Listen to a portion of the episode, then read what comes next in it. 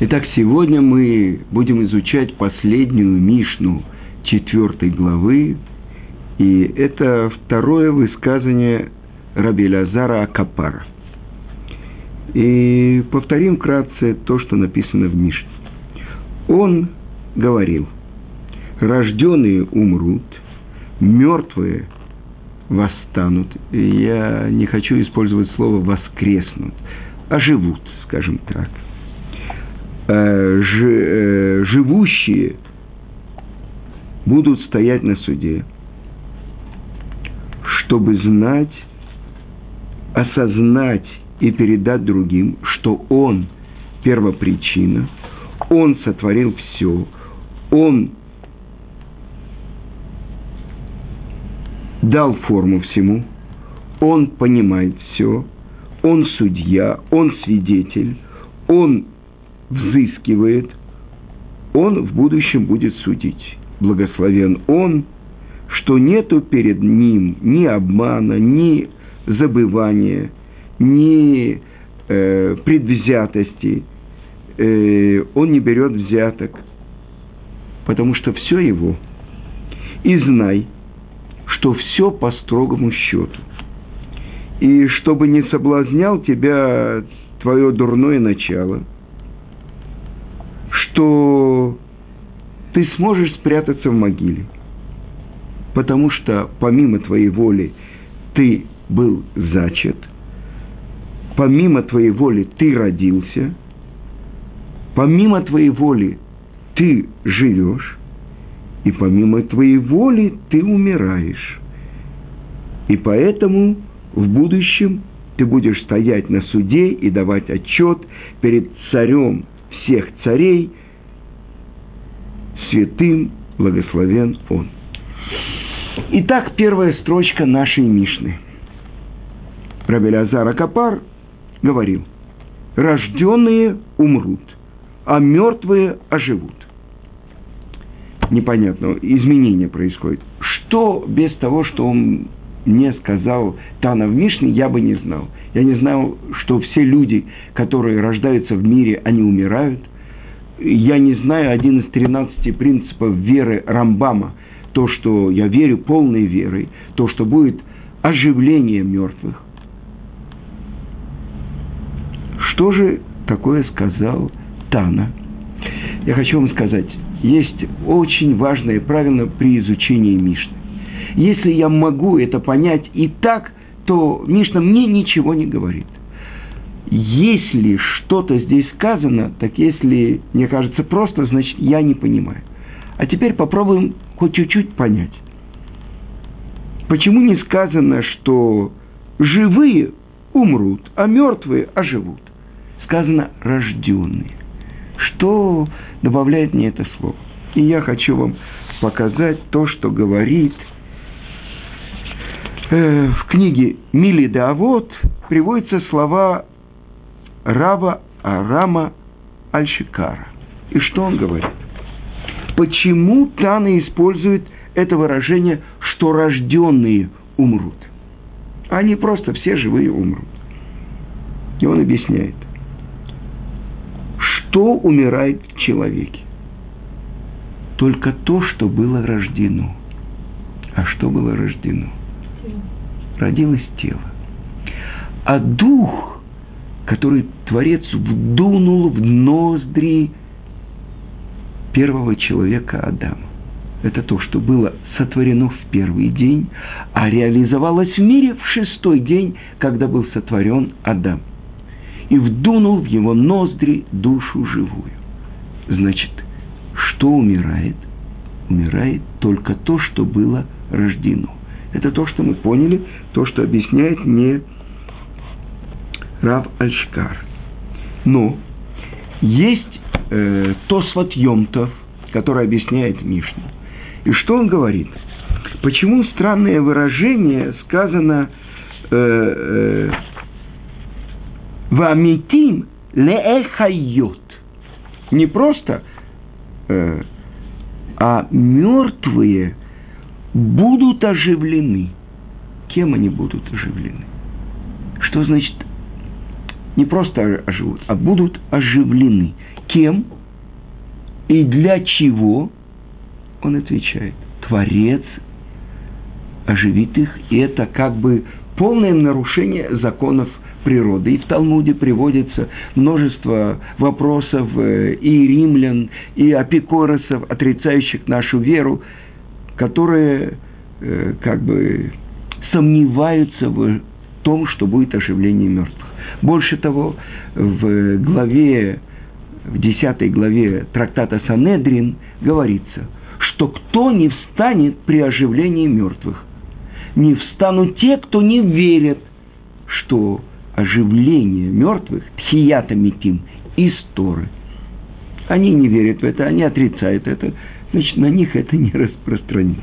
Но, значит, мы поняли, казалось бы, э, почему используются рожденные, и почему сказано, что он их э, оживит, Творец. Ну вот, комментаторы приводят такое выражение из книги Шары Чува э, «Врата раскаяния», известной книги Рабейну Йона. Рабейну Йона, он один, Рабейну Йона Герунди из Джероны, место, где родился и э, стал раввином всей Испании э, великий Рамбан. Так вот, Рабейну Йона был раньше Рамбана. И вот то, что он пишет э, в своей книге «Шары Чува». Э, он пишет так. Тот, кому Творец подарил понимание, он должен положить на свое сердце, что Творец посылал его в этот мир, чтобы хранить Тору, и его заповеди, и идти по его повелениям, и чтобы он не забывал про то, что он посланник Творца. И если в конце дней он верно выполнит свое посланничество, он будет радоваться и веселиться. Сказано это выражение которое из э, пророка, «Васимхат олам аль рошам» и радость вечная на их головах. Как раб, который выполнил повеление царя, которого он послал за моря, и он вернулся и исполнил поручение, э, и то, что человек, продолжает Рабейну Йона, то, что человек должен хорошо усвоить и помнить. Он должен помнить про день своей смерти. Чтобы он не предавался безделью, чтобы сон бежал от его глаз, чтобы он трудился над второй и обдумывал, как в трепете перед Творцом исправить дурные качества своей души и достичь чего? Ради чего вся жизнь? Трепета перед Творцом, любви к Нему, и чтобы вся жизнь его была наполнена мыслями, как увеличить, как э, раздуть этот огонь в своем сердце. Постоянство в заповеди, чтобы то он помнил все дни своей короткой жизни. Итак, вернемся к этим словам. Рожденные умрут, а мертвые оживут. И это то, что многие великие еврейские мудрецы специально э, призывали к себе людей, которые могли бы им, даже им э, как бы давать уроки про то, как им нужно не успокаиваться, чтобы исправить себя. Известный комментатор Талмуда Маршаль, он специально за деньги держал человека, который ему давал, ну, это называется мохиях, ну, как бы упрекал, увещевал его, указывал ему на его ошибки. Несмотря на то, что он был великим еврейским мудрецом – освященным и посвятившим себя только постижению мудрости Творца. При всем при том, это то, что он делал. Почему? Потому что то, что сказано в Талмуде, что дурное начало в человеке обновляется против него каждый день и желает чего? Только умертвить человека. И если человек не будет думать о раскаянии, и будет думать, ну что, когда-то там, перед смертью, дни жизни человека 70 лет, в доблести 80 лет, где-то, когда я буду 69-летним, или 69 лет, 11 месяцев и 29 дней, в последний день, я раскаюсь. Чтобы человек не думал об этом, потому что это ухищрение дурного начала. Больше того, чтобы человек не думал, а, я согрешу, а потом раскаюсь. Это то, что впрямую написано в трактате Йома. Тот, кто думает так, согрешу, потом раскаюсь, потом согрешу, потом раскаюсь, Йом-Кипур такого человека не очищает. Итак, жизнь, смерть. Вы знаете, что главный вопрос, я вот думал, если собрать все слова, сказанные в мире, какие главные слова можно было бы ну, как бы квинтэссенцию слов, которые выходят от всех 70 народов мира. И я подумал, что это одна строчка из пьесы Вильяма Шекспира. To be or not to be, that is the question. Быть или не быть, в этом вопрос. Это главный вопрос нееврейского мира. А какие главные слова еврейского народа. Мы не спрашиваем, быть или не быть. Здесь написано в Мишне, помимо твоей воли ты родился, то есть тебя зачали, помимо твоей воли ты родился, помимо твоей воли ты уйдешь. Значит, то, что уже произошло, произошло. Сказано, что душу достают из того высокого места, где находятся души народа Израиля. Сказано, что души народа Израиля берут – из-под престола славы Творца. А этот мир, который выше, чем мир ангелов. Так вот, и эту душу спускают по повелению Творца в этот мир. А теперь, что эта душа должна делать в этом мире? Так вот, главные слова еврейского народа – это шесть слов. «Слушай, Израиль, Ашем всесильный Бог наш, Бог один». Это то, что каждый еврей произносит два раза в день. Это то, что он, вся его жизнь как бы от рождения, когда на обрезании отец держит ребенка, что он говорит? Он говорит эти же слова «Шма Исраэль, Ашем Алукейну, Ашем Икад». Последние слова еврея перед тем, как он покидает этот мир, те же самые слова. Вся жизнь еврея – это прочерк – между теми словами «шма», которые говорит его отец, и его словами «шма», которые он говорит перед тем, как отлетает его душа от этого, вылетает из этого помещения, из его тела. Но тайна, тайна, в этом же заключена огромная тайна. Сказано в Талмуде, что если приходит тебе дурное начало, так толковал Рейш Лакиш, э, нужно попробовать заняться второй, не помогает, скажи шма, не помогает последний рецепт, что? Вспомни про день твоей смерти. И если мы посмотрим, приводится такой мидраж в шмот раба.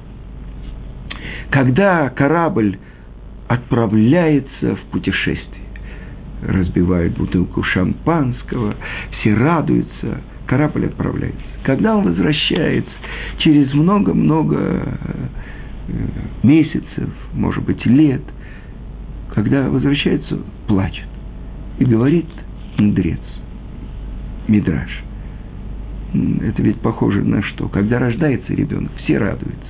Даже когда обрезают его, все радуются. Когда уходит человек, умирает, все плачут. Он говорит, должно быть полностью наоборот. Когда рождается человек, это корабль, который отправляется в путешествие. Неизвестно, он э, дойдет до пункта назначения, а тем более вернется или нет, э, исполнит ли он то, ради чего эта душа спустилась в этот мир или нет. Вот это момент тревоги, плача. А когда он завершает все дни своей жизни, когда он уходит из мира, наполненный заповедями и второй, это же момент радости. Он возвращает свою душу Творцу и может сказать, я исполнил свое посланничество. Сегодня был особенный день. Это день смерти нашей матери Рахели Мейн.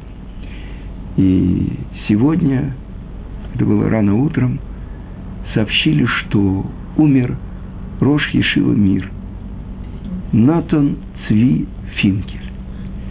И э, было много Роше Ешива Мир. Один из первых Роше Ешива известный, это сын э, известного Нотан Цви Финкеля Сабы и Слободки. Это его сын, он стал Роши Шивы Мир, и это так передавалось, это был известный раввин э, Рав Хайм Шмулевич, который специально в мире, у него перед Йом Кипуром была особенная молитва. Он говорил Теилим, псалмы за евреев России, чтобы вернулись к нам братья, эти, которые за железным занавесом. И когда пришел наш учитель Равицкак Зильбер со своим сыном Гаоном, Бенционом Зильбером, и Рав Шмулевич его и экзаменовал, и оказалось, что Рав Бенцион знает наизусть только, э, я не знаю, Седер Нашим, Седер Низиким, э, и он спросил, знает ли он еще один сыр. Он сказал, у нас не было геморрот, но если надо, я подготовлю. И Рав заплакал. Почему он заплакал? И Равыцкак, и Равбенцион подумали, что их не приняли. Он э, сказал Равбенцион, я подготовлю, я подготовлю. А он плакал от того, что пришел сюда, перед ним, еврей из России, который знает наизусть столько трактатов Талмуда и понимает их. Равицкак рассказывал, что у него был один из самых счастливых дней в жизни, когда он слышал, как Рав Шмулевич говорил, я цитировал Рамбама, и э, еврей из России, это был Рав Бенцион, который был у него на уроке, сказал, у Рамбама написано чуть-чуть по-другому. И он был прав. Вы понимаете? Это... Так вот, сегодня умер особенный Рош Ешива. Я хочу вам сказать, э, все, кто знали Рав Носом Цви Финкеля, они знали, что он, в принципе, человек больной. У него был очень серьезный Паркинсон. И вы знаете, это физически тело крутит, и не всегда он может произнести. Но когда он после Рабейниша Финкеля, он был женат на его старшей дочери, когда на похоронах Рабейну, Рабейниша Финкеля объявили, что он будет Рош Ешива, у всех было удивление. У него уже к тому времени около шести лет он болел э, Паркинсоном. И что сделал этот человек?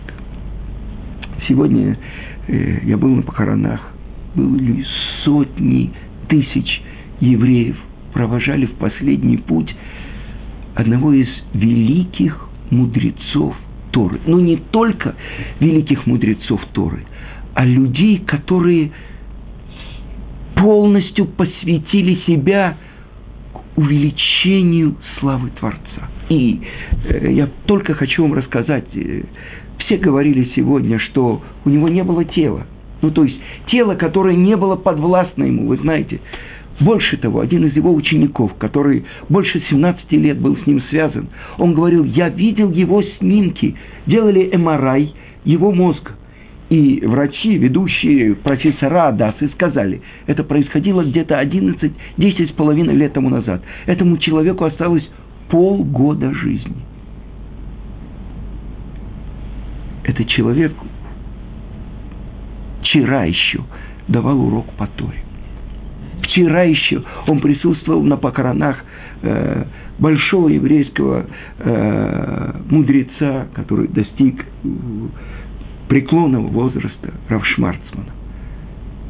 Сегодня в 7 утра его не стало. Так я хочу вам рассказать хотя бы несколько случаев, то, что он сделал. Была Ешива, средняя Ешива, был очень сильный колин, а Ешива было там 300-400 человек. Он увеличил это в Ешиве сегодня, в Ешиве мир, это около пяти тысяч человек учатся. Причем Бейт Исраэль, там, где кончается Миашарим, там рынок, и там было одно здание Ешивы мир – вокруг все, там были мастерские, рынки, рын, рынки, какие-то э, старьев, не, там везде новые здания Ешивы. Открылась Ешива в Брахтельде, три Ешивы. Э, и это человек, который самостоятельно не может передвигаться. Он едет на кресле качалки. Он ездил в Америку, он собирал деньги. Я расскажу вам один случай. Каждый год Ешива Мир делала э, динер, ну, благотворительный вечер в Америке, в Нью-Йорке. И вот э, после обеда э, благотворительного особенная цепочка людей становится в очередь, чтобы поговорить и получить благословение от Рош Ешивы, э, Равнотан Цвифинкеля. И вдруг э, там выделялся на их фоне один человек, который такой э, в техасской шляпе стоял и так далее. И он подозвал устроителей и говорит, посмотрите, какой чек я хочу дать. Нельзя ли мне обойти очередь? Я никогда не стоял в очередях. Нет, вы извините, но Рош Ешива, он принимает только в порядке очередь. И вот э, подошла его очередь, он говорит, вот, я даю чек, посмотрите, какой чек. Э, да, большое спасибо. А можно задать вопросы? Спрашивает Роша Ишива этому еврею. Откуда еврей? О, еврей из Техаса. И скажите, э, как далеко от вашего дома находится синагога? Так, о, синагога это недалеко, 15 минут езды. Э, да, ну а как вы добираетесь туда в субботу? Э, вы знаете, э, Роша Шива, я не буду от вас скрывать, я еду э, на машине и молюсь. У меня есть свое место в синагоге. Вы знаете, что я не хочу вас обидеть, говорит Рошива, но я не могу принять ваш чек. Как? Посмотрите, что там написано. 100 тысяч долларов. Это хорошо, это большое вам спасибо, но вы извините, я не могу принять чек от человека, который нарушает субботу публично. Вы, вы, вы не готовы взять мой чек, я его беру себе, до свидания. Через год опять был динер, опять э, Рошишива мир э, после Динера к нему стояла очередь, чтобы получить благословение. И к нему подошел человек, и э, он был одет, как обычно другие люди, э, черный костюм, шляпа. И Рошишива спросил у него, мы где-то до этого виделись? Да, рабой. Мы виделись в прошлом году – вы не взяли у меня чек на 100 тысяч долларов. А почему? Потому что я публично нарушал субботу. И что же произошло за этот год? Вы не знаете, как я был на вас зол. Впервые в моей жизни произошло такое. Я вернулся, я из другого города э, выписал Авреха, который каждый день со мной учил законы субботы – постепенно я начал понимать, о чем вы сказали. Больше того, я организовал у нас, в нашем этом самом, нашей синагоге, моей синагоге, которую я построил, я организовал колель. Больше того, вся моя семья начала соблюдать субботу. Я хочу вам сказать, что мой сын, ему сейчас 16 лет, и в будущем году я хочу, чтобы он поехал в вашу Ешиву и учился в Ешиве мир. А теперь я хочу вам показать, какой чек я написал. Рафинкель посмотрел на чек, встал, обнял его, пожал ему руку.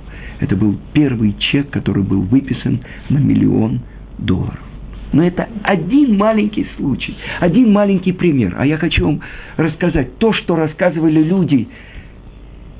Один человек назначил с ним встречу. Он сказал, у меня будет для вас время за час до наступления субботы. И он говорил с тем человеком, который помогает, возит Раф Финкеля, и он говорит, может, перед субботой неудобно. Нет, нет, все в порядке. Мы будем в Натании, Рабанит уже дома, она уже все готовит, а мы приедем вовремя, и он с вами поговорит. Приходит этот человек за час до наступления субботы, и Рав еще не приехал. И он спрашивает, может быть, уйти, может быть... Рабанин говорит, нет, нет, если он сказал, он придет. И вот подъезжает машина к дому, он подходит к ней, говорит, давайте поговорим здесь, чтобы не надо, суббота. Он говорит, нет, нет, поднимемся, все.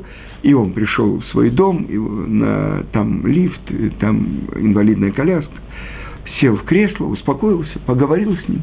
А потом вышел тот человек, который его возил. И он сказал, мы были в Натании, мы там делали то, что должны были. Мы заехали э, в больницу, куда нужно было навестить одного человека, и мы уже подъезжали, э, были уже на дороге последнему светофору, и вдруг граф говорит, это накануне субботы, э, вы знаете, надо развернуться. Что такое? Мне нужно заехать еще в Телешомер, в больницу Телешомер. Э, на прошлой неделе у меня был один человек. Э, он просил у меня благословения. Он прошел операцию, мне нужно заскочить к нему. Они вернулись, он навестил этого больного, э, побыл у него несколько минут. Это человек, который полностью зависит от других. Год тому назад у нас в нашем районе в синагоге э, это один человек, очень уважаемый член общины, его сын женился на внучке Рафинкеля. И он в субботу давал урок. Это, конечно, он держал стендер, чтобы руки ему не мешали. Он давал урок. Он дал урок.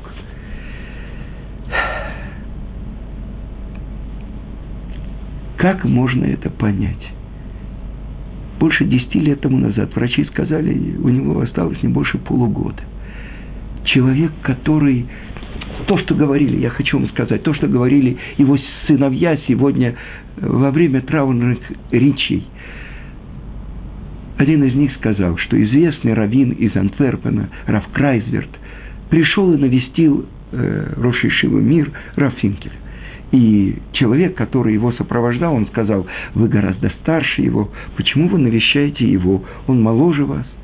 И Рафинкель ему сказал, человек – который возглавляет Ишиву, в которой учатся три тысячи человек, это тот, кого я должен навещать. А один из его сыновей сказал, что когда его спросили, равнотом Цви Финкеля, а знает ли он всех учеников Ишивы, Тогда это было всего три тысячи человек. Он сказал, что в лицо-то я знаю каждого из них. По фамилиям я не помню. Но то, что я могу сказать, я люблю каждого из них. То есть любой новый ученик, он должен был проходить только благодаря, ну, то есть после того, как он решал, он проходил. И вот мне рассказал случай. Э, это было больше 22 лет тому назад. Он э, был только зятем э, главы Ишивы Мир.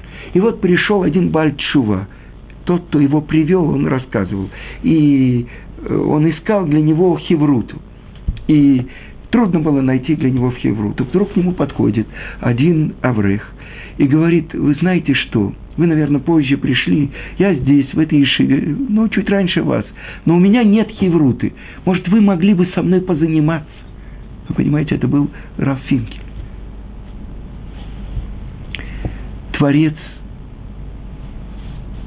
назначает на роль, важную роль в еврейском народе тех, Кого он назначает? Все удивились, когда вдруг человек больной, который не может это, как он будет э, возглавлять такую важную Ишиву? А он сделал империю Торы.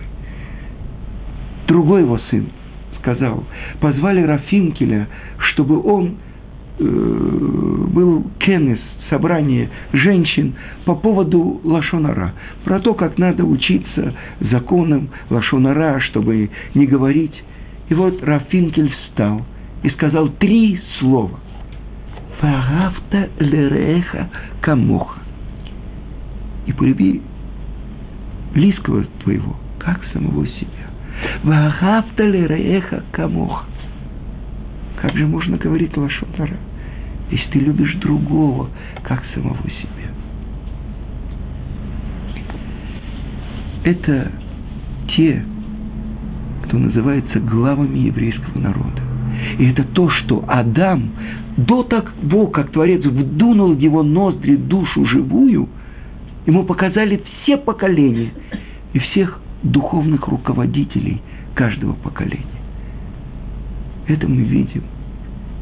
То, как человек оказывается на своем месте. И сегодня это праздник наверху, это слезы и печаль у нас. У нас забрали его, но на небе он приходит с таким багажом.